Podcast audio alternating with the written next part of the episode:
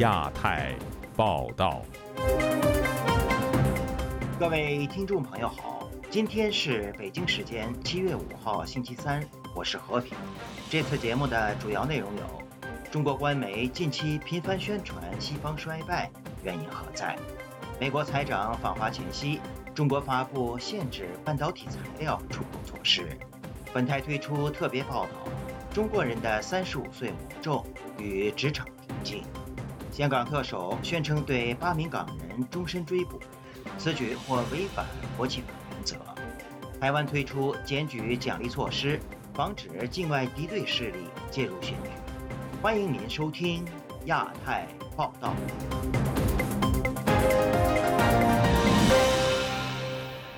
中国官方新华社、人民网等中央级媒体近期相继发文，渲染西方发达国家出现了所谓全面返贫、衣食困难。难民涌入等经济衰退的消息，但此举在民间舆论中却引发公众的嘲讽。下面请听本台记者古婷的报道。中国官方上周末公布的经济数据显示，六月份的制造业活动连续三个月出现萎缩，非制造业活动的 PMI 指数。特别是包括服务业，从五月的百分之五十四点五下降到六月的五十三点二，而一个月前的青年失业率突破了百分之二十。其后，中国官媒新华社、人民网有关西方发达国家贫困的新闻在网络蔓延。六月二十九日，新华社报道标题是“去年七分之一的英国人吃不饱”。三十日，中国青年网报道的标题是“美国洛杉矶无家可归者在街头搭帐篷”等。对此，立。就有网民嘲讽道：“明天是不是轮到加拿大和澳大利亚饿殍满地？”还有网民嘲讽：“英国真的不行，首相骑着自行车满街跑。”反问：“这是新华社，不是德云社？”资深媒体评论人士郑旭光周二接受本台采访时说：“近期无论是党媒还是地方媒体引述官媒的消息，都在刻意矮化发达国家，目的只有一个。”他说：“我觉得呢是。”在打预防针，告诉民众，西方国家都吃不饱饭了，那么我们有更惨的景象出现，也就不足为怪了。另外，按照这个啊，上海财经大学刘元春的这些专家所说啊，中国的这个青年就业率百分之二十啊，而且还会继续恶化。那么在这样一个情况下呢，我觉得这主是对人民众的一种洗脑战和宣传战。总结最近官媒、地方媒体和自媒体对西方社会的报道角度集中在发达国家经济衰退、西方难民将涌入中国，包括日本年轻一代吃不饱、没存款、疯狂加息，澳洲人吃不起饭了。美国有三千万人饥饿难耐，四千三百万人无家可归。德国居然有两百万人吃不上饭。不过，中国经济学家、上海财经大学校长刘元春等专家近期在中期中国宏观经济分析与预测报告中警告，中国青年失业问题短期内会不断加剧，且可能持续十年。若处理不当，不但将引发社会问题，甚至触发政治问题。浙江学者陆毅接受本台采访时表示，刘元春等专家客观陈述及预测了中国当前和未来十年的经济发展情况非常严重，当局正面临着巨大的政治安全隐患。自由亚洲电台记者古婷报道。美国财政部长耶伦访华前夕，中国商务部以维护国家安全和利益为由，宣布对涉及半导体材料的相关矿物实施出口管制。有评论认为，中方此举是对美中贸易竞争的反制，并试图借此增加谈判的筹码。下面请听本台记者夏小华发自台北的报道。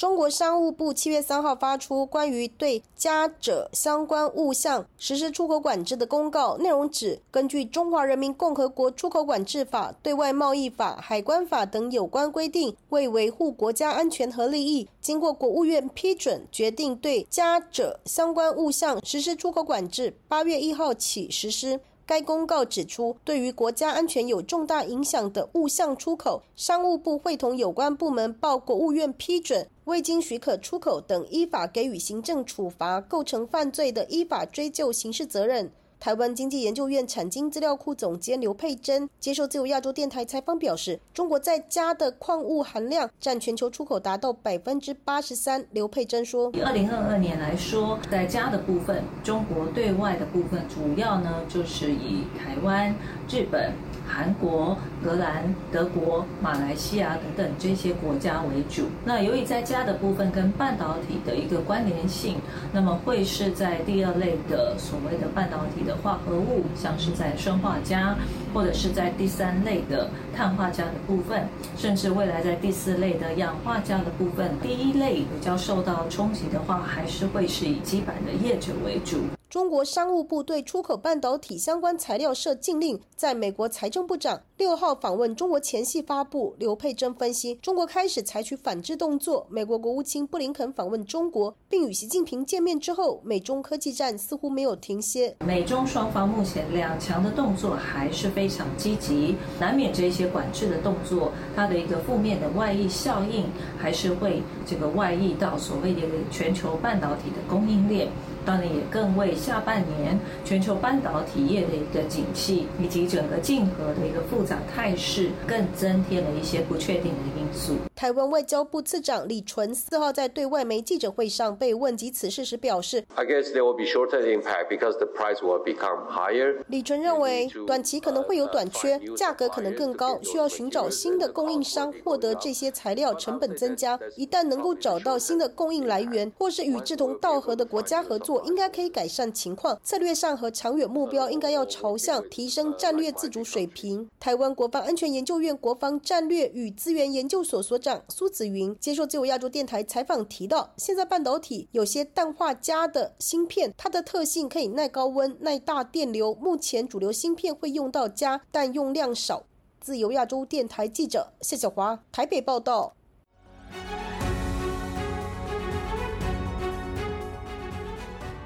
近期，中国网络出现“三十五岁魔咒”一词，民众借此表达对企业招聘过程中普遍存在的年龄限制的不满，而三十五岁以上的青年人遭遇年龄歧视，难以找到稳定的工作，更难以结婚生子。中国为什么会出现“三十五岁魔咒”的现象呢？下面请听本台记者唐媛媛的报道。近期，中国求职市场中的“三十五岁魔咒”现象受到《纽约时报》等中外媒体的关注。许多中国公司在征才时，往往规定只招募三十五岁以下的应聘者。三十五岁仿佛成了魔咒数字，成为他们投身劳动市场的无形限制。而就业不稳定的状况，更进一步导致中国的年轻人难以成家立业。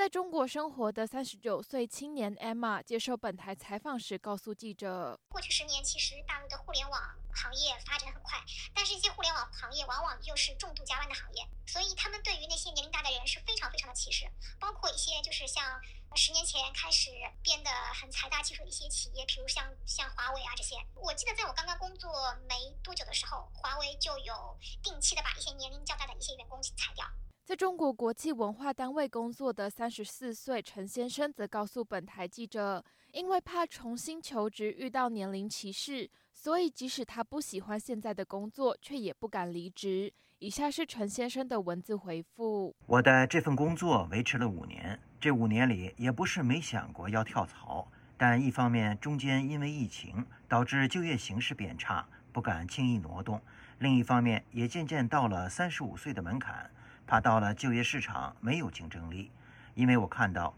公司在招聘新员工的时候，基本上都喜欢那些新毕业或者刚刚工作几年的年轻人。我身边许多朋友都有类似的状况。陈先生还告诉记者，三十五岁是考取公务员的年龄门槛，因此一过了这个年龄，求职者在劳动市场就会迅速贬值。为什么三十五岁是一个坎儿？因为在中国，三十五岁以前代表你可以去考公务员，考进体制内。作为就业者，他可能会有一种干不下去就去考编的退路。过了三十五岁，这条退路就没有了，他在就业市场上马上就掉价了。企业也明白，所以各种压价。我有朋友在这个年纪出去外面面试，薪酬直接砍半。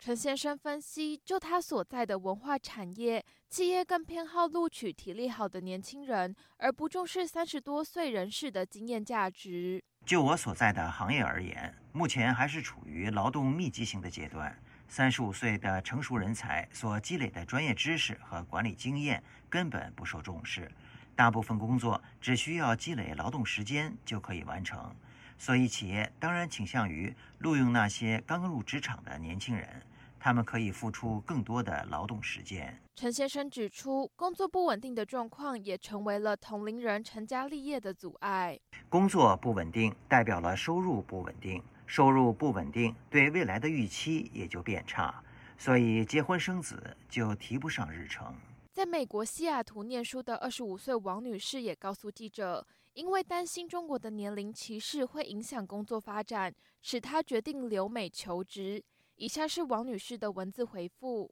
当我大学毕业的时候，虽然那时候只有二十二岁，但我已经听说过很多年龄歧视的故事。比如说，在互联网企业会出现三十五岁以上被优化，也就是裁员。还有，我当时本来想报考公务员和政府机构。但有些岗位会明确说明年龄的要求，比如说不能超过二十五、三十岁。特别是作为一个女性，我感到年龄歧视问题更加严重，因为不想被这种年龄歧视束缚，想有更加健康的职场环境，所以我选择来美国留学和求职。王女士认为，中国当前经济疲软导致就业情势不佳，以及劳动法的不健全，都导致年龄歧视的产生。作为人口大国，中国的劳动力供过于求，特别是疫情期间，经济发展迟缓，对劳动力的需求变少。这种供需关系导致了用人方面对劳动力缺乏基本的尊重，淘汰掉三十五岁以上的人，也有源源不断的年轻人可以加入。此外，我认为中国的劳动法的不健全，导致雇员缺乏合法的渠道去维护自身的权益。在遭到歧视的时候，往往只能够忍气吞声，助长这种年龄歧视的风气。普遍而言，三十五岁的青年往往有更多工作经验，但是为什么中国企业反倒更偏好雇佣新鲜人呢？中国劳工观察组织的调查员华海峰在接受本台采访时告诉记者，中国企业偏好录取刚出社会的新鲜人，因为这些人薪资低，而且更好管理。华海峰以中国广大的制造业为例，谈到很多三十五岁的青年已经成家，对于薪资以及生活水平的要求更高。可能他们薪资的需求也满足不了他们，而且呢，这种年轻人呢更便于管理，因为他们社会的经验没那么丰富，所以说呢，这在制造业当中呢，这种普通的岗位，他们更倾向于用年轻人。华海峰也表示，三十五岁魔咒现象的出现，也跟中国当前经济不景气有关。在前些年呢，当然会也会有这样方这方面的问题，但没有啊现在这么明显，是因为之前的工作岗位比较多，然后呢，对于这种人力的需求呢也比较大，他们企业呢没有太多的呃挑选，或者说太多的限制，嗯，那随着近近几年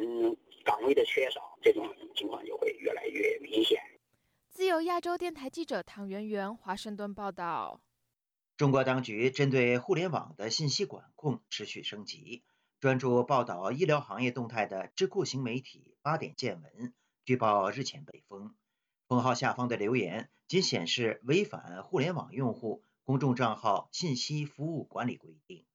而培训记者的微信公众号传媒特训营也同时被封。下面请听本台记者。古婷的报道。据中国独立作家时评人魏子游在微信公众号发文，七月三日八点见闻微信公众号多个矩阵号被封，理由为接相关投诉违反互联网用户公众账号信息服务管理规定。当日，一位内部知情人士告诉笔者，八点见闻此次被封号的范围涉及全网各个平台。对于封号原因，其表示尚不知情。郑州一位不愿公开姓名的公益人士张先生周二告诉本台：“八点见闻聚焦医疗领域，对疫情防控等医疗有关的信息高度关注，可能得罪了利益集团。”他说：“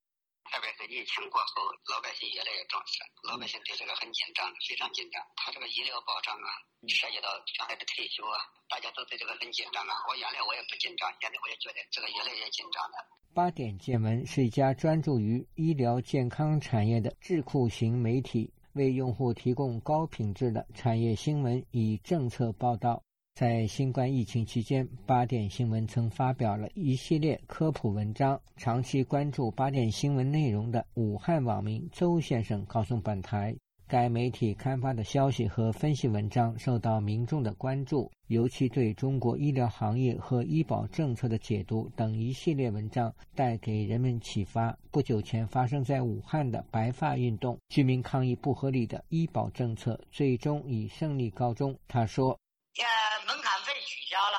块钱的，七百块钱的，五百块钱的门槛费取消了，报的比例增加了百分之四啊，百分之五，百分之六，报销比例。原来给的是两百六十块零九毛三的这个钱，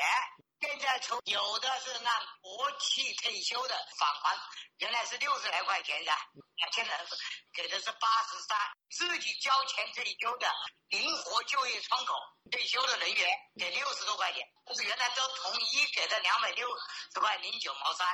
公司核查系统天眼查显示，八点见闻的母公司系上海见闻信息资讯有限公司。该公司成立于二零一八年，注册资本为三百一十二点五万元。二零二零年以来，八点新闻在医疗报道领域颇受赞誉。资料显示，八点见闻由医疗报道领域的前资深媒体人创立。自2019年1月8日微信公众号上线以来，已覆盖微信、微博、今日头条、腾讯新闻、百度百家等多家主流媒体。有媒体人称其为中文世界最厉害的医疗媒体。2022年10月，八点见闻入选了2022年中国应用新闻传播十大创新案例。与此同时，中国媒体记者培训。传媒特训营的微信公众号也被关闭。当局的封锁理由和前者相同，即违反了互联网用户公众账号信息服务管理规定。记者翻查资料发现，该账户关注社会热点事件、探讨新闻写作和报道，以及披露业内信息等。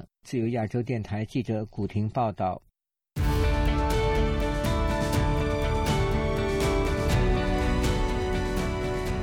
香港警方国安处日前以涉嫌违反港区国安法为由，通缉八名在海外的民主人士。有评论认为，当局以高姿态发布通缉令是另有目的。下面请听本台记者高峰的报道：八名被指潜逃海外、涉嫌危害国家安全的港人，包括三名前立法会议员许志峰、罗冠聪、郭荣铿。八人被香港警方国安处各悬赏一百万港元通缉。香港行政长官李家超七月四日表示，无论八人走到天涯海角，港府都会终身追捕。通缉人要终结被通缉的生涯，只有一个方法，就是自首。香港行政会议成员、资深大律师汤家华却承认。港府难以要求外国引渡涉嫌违反港版国安法的人回香港。所有国家安全的罪行，唔系香港、中国啊，所有全世界国家。所有国家安全罪行，不止香港、中国，全世界国家都一样，都是政治罪行。根据联合国指引及香港法律的规定，移交疑犯不适用。就算二零一九年修例通过的逃犯条例，同样都是不适用的。因为我们法律基本原则从来没变，就是不可以要求移交一些政治人物，不论他犯下的罪是政治罪行或者不是政治罪行。法律界人士时评人桑普认为，香港警方国安处列出的通缉令八人名单显得十分随意，目的是为了恫吓在外港人。他也没有讲明究竟那八个人因为什么具体的事证来这样做。他其实目的不是针对那八个人的，是针对其他周边很多做那些人权维护工作、倡议工作、社区营造工作的人，无论在台湾、在呃英国、在美国、加拿大、澳洲，那这个大有人在。美国多名国会参议员上月致函国务卿布林肯，要求华府不要邀请香港特首李家超出席十一月在三藩市举行的亚太经济合作组织 APEC。首脑非正式会议。桑普估计，港府希望趁机测试美国的底线。他是放出了硬硬的、更硬的方式来逼使美国表达态度，把美国陷入一个他要要不要邀请李家超来美国的一个难题。那美国要怎么样去那个回应这个事情，那就很关键。八名被通缉的港人身在美、英、澳大利亚等国家。台湾中华战略前瞻学会研究员王信利相信，一旦他们离开所在国家，安危将出现变数。八位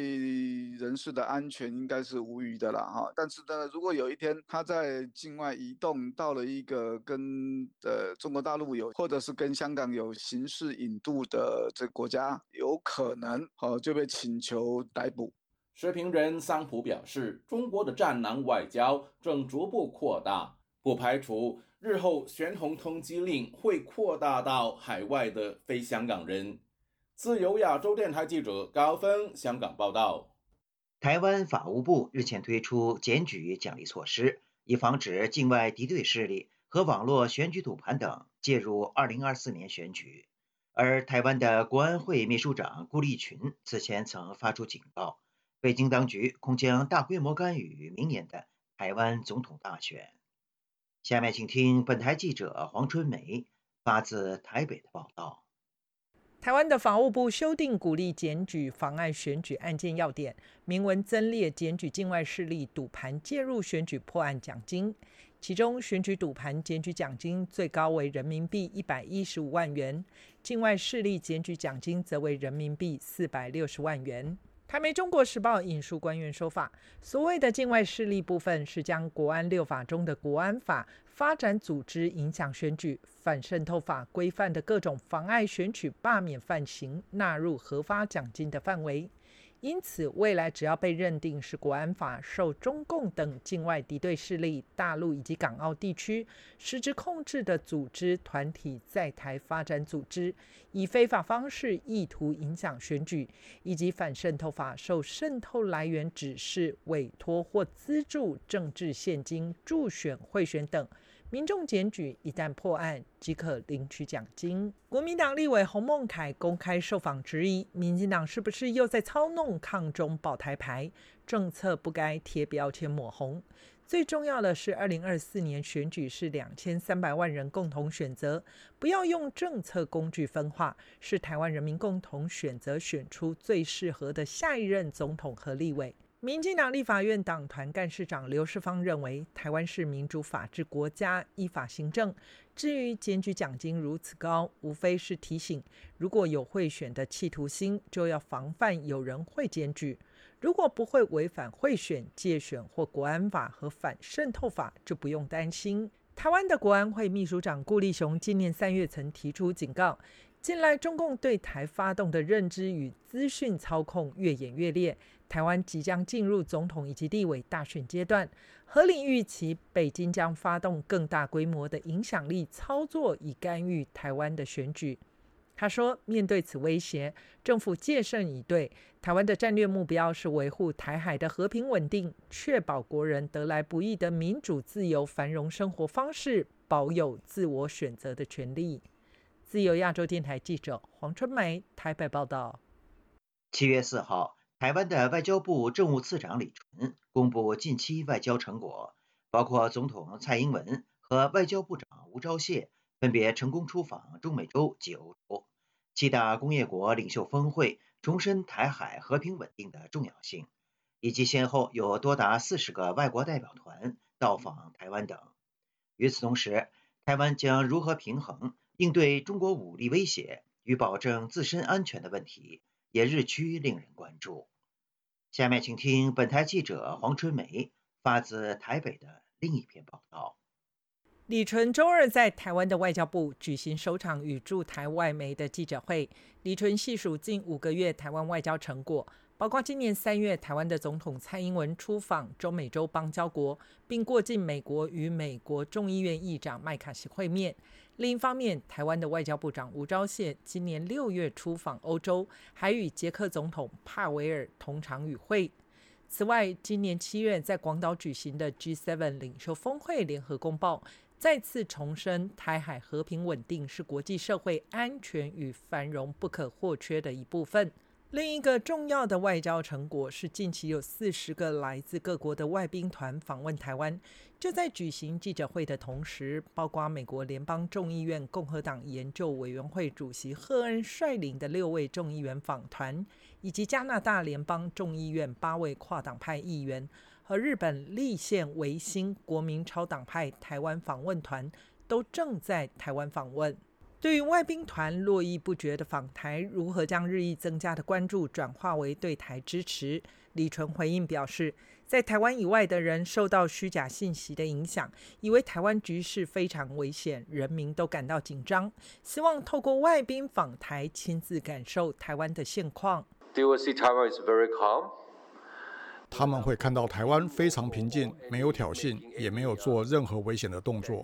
我们面对中国的恐吓和威胁。表现出强大的韧性。李纯指出，台湾试图向访宾传达一个关键信息：中国的威胁是真实的，但不应该成为阻碍投资和技术的因素。有记者追问，接待访团的目的是让代表团和投资者相信台湾是安全可靠的投资环境。而另一方面，又要向访团传达中国威胁的急迫性和警告，这两者之间听起来相互矛盾。李纯解释，在他看来，两者之间并没有冲突。确保台湾的安全是直接，台湾希望能多与民主国家合作，建立集体威慑机制，这是确保台湾安全最有效的方式。这不仅是为了台湾，也是为了他们的利益，同时也为了区域乃至全球的安全与繁荣。